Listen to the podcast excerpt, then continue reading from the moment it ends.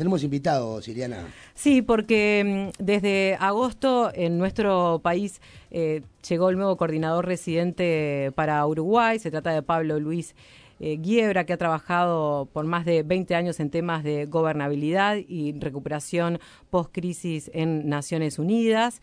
Eh, fue director también del PNUD en Colombia entre el 2017 y el 2019, desde donde contribuyó a la implementación del acuerdo de paz, trabajando estrechamente con las partes en conflicto.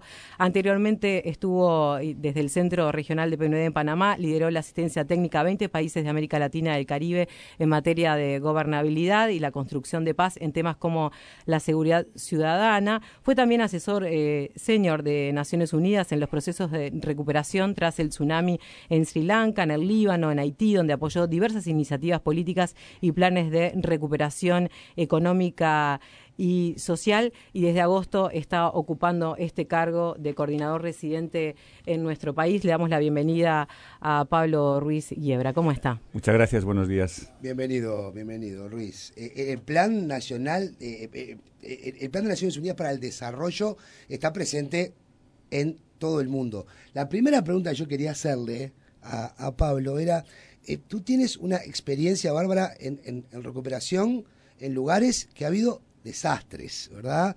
Donde realmente hay que poner en foco en algo que tal vez nosotros, los uruguayos, no vivimos. Y tú eh, llegas a un país que esos problemas no están. ¿Cuánto de aquella experiencia puedes volcar acá o cómo tienes que adaptarte a nuestro territorio?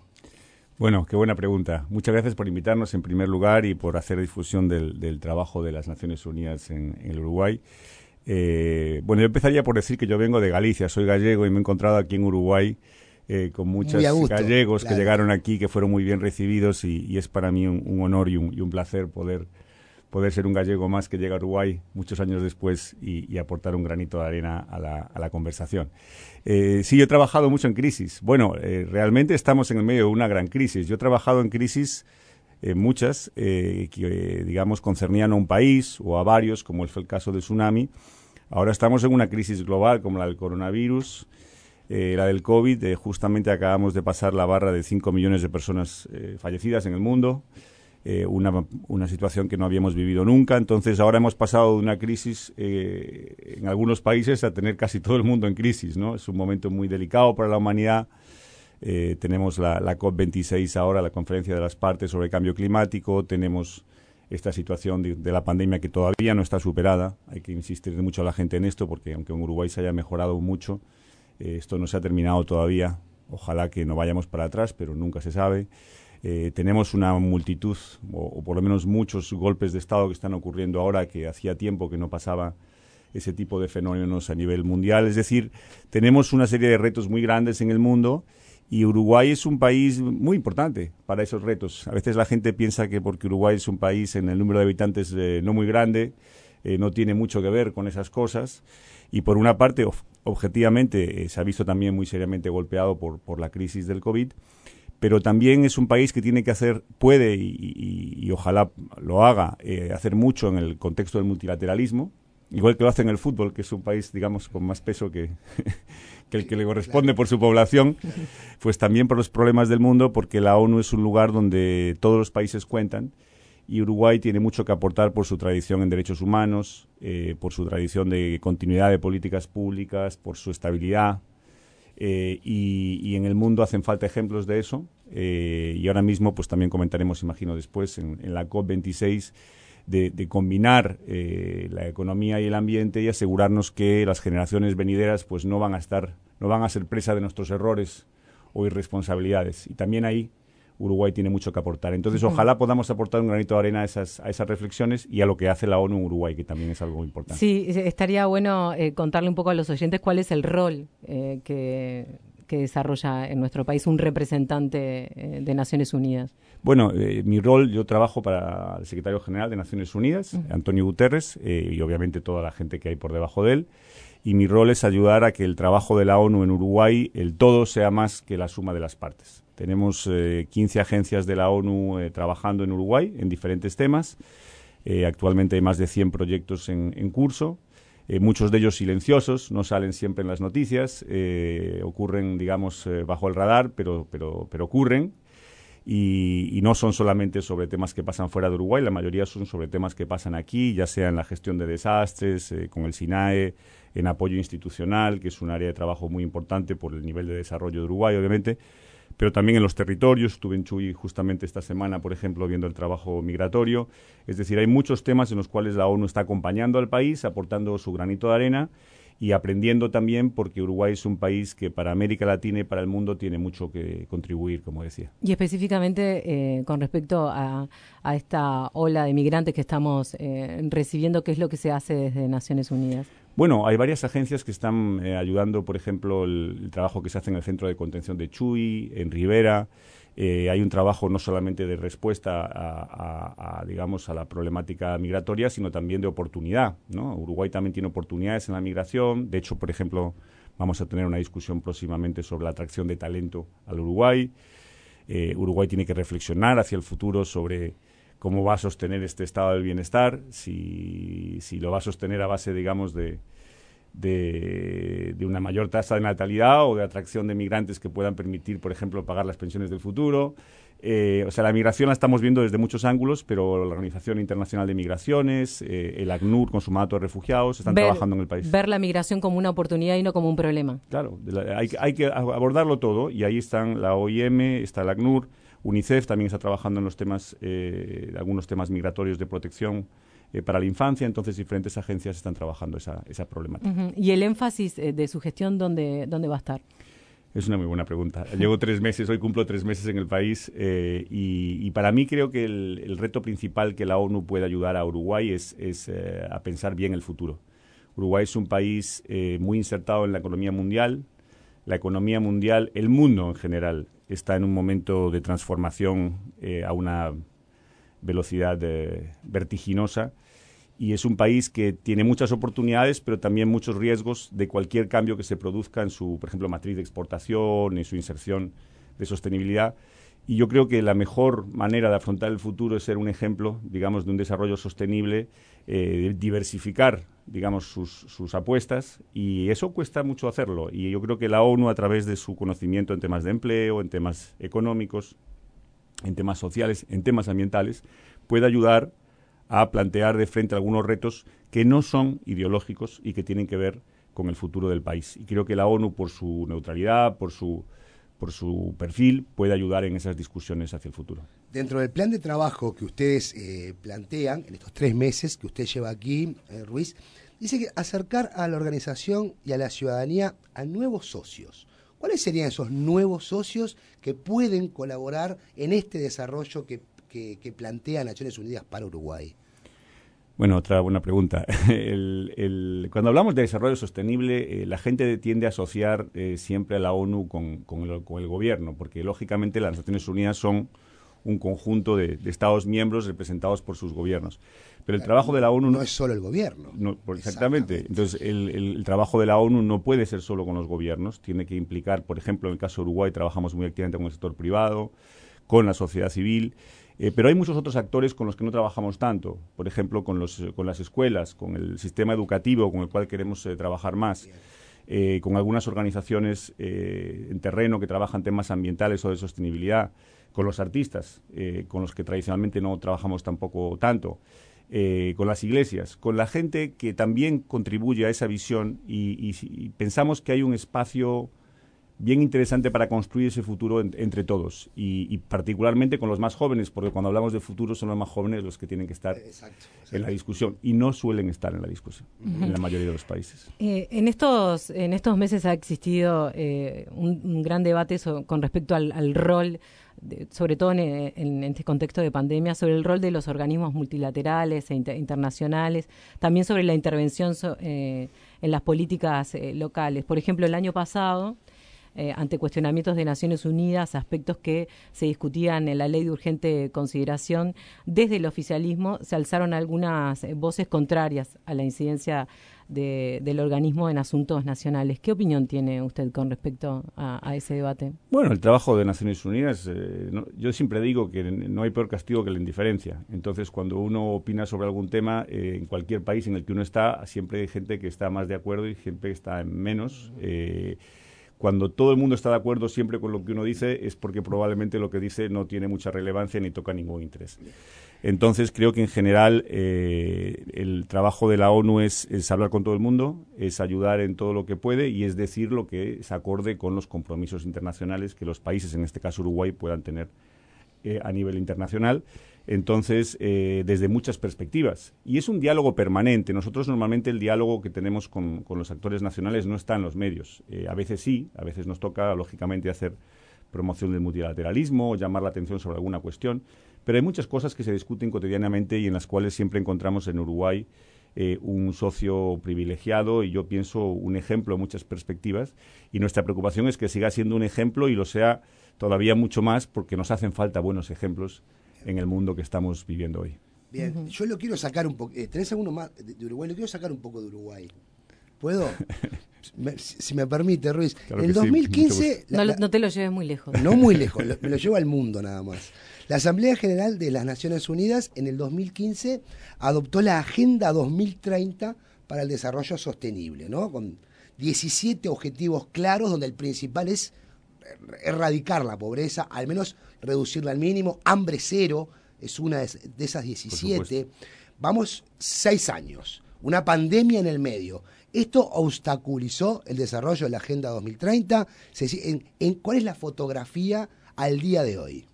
Bueno, la fotografía es, tremenda, ¿no? Realmente los desafíos que la Agenda 2030... Partamos del, principio, quizás. Eh, la Agenda 2030 es una agenda en la que 193 países se ponen de acuerdo sobre qué es el desarrollo y para qué sirve. Casi todos. bueno, prácticamente todos. Sí, entonces, realmente eh, eso ya es un paso muy importante. Por ejemplo, algo que la gente no comenta mucho, pero uno de los objetivos tiene que ver con la desigualdad. Y bueno, había antes gente que no estaba de acuerdo con que la desigualdad era un problema, por decirlo, ¿no? Eh, lo mismo con los temas ambientales que no estaban en la agenda, que eran como un tema aparte que llevaban los ambientalistas. Bueno, ya somos conscientes todos que si no hacemos algunas cosas bien, eh, nos va a ir eh, muy mal en el futuro. Entonces, ese ponerse de acuerdo en esos objetivos, que además se hizo en consulta con sociedad civil, con sector privado, con las universidades, fue muy provechoso. Es muy interesante tener también medidas, medir, ¿estamos mejorando o no estamos mejorando? ¿Qué, ocurrió, ¿Qué ha ocurrido ahora? Pues la pandemia ha sido un paso atrás de casi una década en términos sociales. Un paso atrás que en parte es recuperable, porque todos esperamos que la recuperación socioeconómica del COVID sea, sea rápida, como decía, por ejemplo, mi propia experiencia en las crisis es que es un poco en forma de V, no las crisis económicas, pero las crisis de los shocks de este tipo. Entonces es probable que haya una recuperación, pero no siempre los que bajan son los que suben. Entonces tenemos que estar muy pendientes en todos los países de cómo esa recuperación se da. Nosotros somos optimistas en la recuperación este año. De hecho, las proyecciones que ha hecho Naciones Unidas y otros, otros organismos apuntan a, una recuperación buena en el 2021, eh, un poquito menos fuerte en el 2022. No sabemos qué pasará después, cómo va a evolucionar esto, pero ha sido un paso atrás. Hemos perdido, obviamente, ritmo y ojalá se pueda recuperar y la principal herramienta para eso es el multilateralismo. Es la, concepción de que estamos en un mundo que si no trabajamos juntos no podemos avanzar. Y creo que, por ejemplo, hay que decir que hoy para la COP26, a pesar de todos los retos, por lo menos compartimos el diagnóstico de que tenemos un problema. Eso es un punto de partida, no es suficiente, es condición necesaria, pero no es suficiente, pero es un punto de partida y ojalá nos permita llegar a compromisos concretos. Sí, ¿y qué aprendizaje deja para los organismos multilaterales eh, esta pandemia. Hubo cuestionamientos, por ejemplo, al mecanismo del COVAX, eh, la Organización Mundial de la Salud quizás este, se esperaba otro tipo de, reacción o de respuesta. Sí, sí. Bueno, eh, todos aprendemos, ¿no? Que yo creo que había muy pocos países que estaban realmente preparados para, para responder a una crisis como la de la pandemia. Eh, creo que hay muchos aprendizajes. De hecho, nosotros estamos dialogando con el gobierno uruguayo sobre, sobre la recuperación de la pandemia eh, aquí, de una manera integral. Sobre la ONU, pues la ONU también tiene mucho que aprender. Nosotros tenemos que ayudar a, promover ese multilateralismo, tenemos que, hacerlo de la mejor manera posible.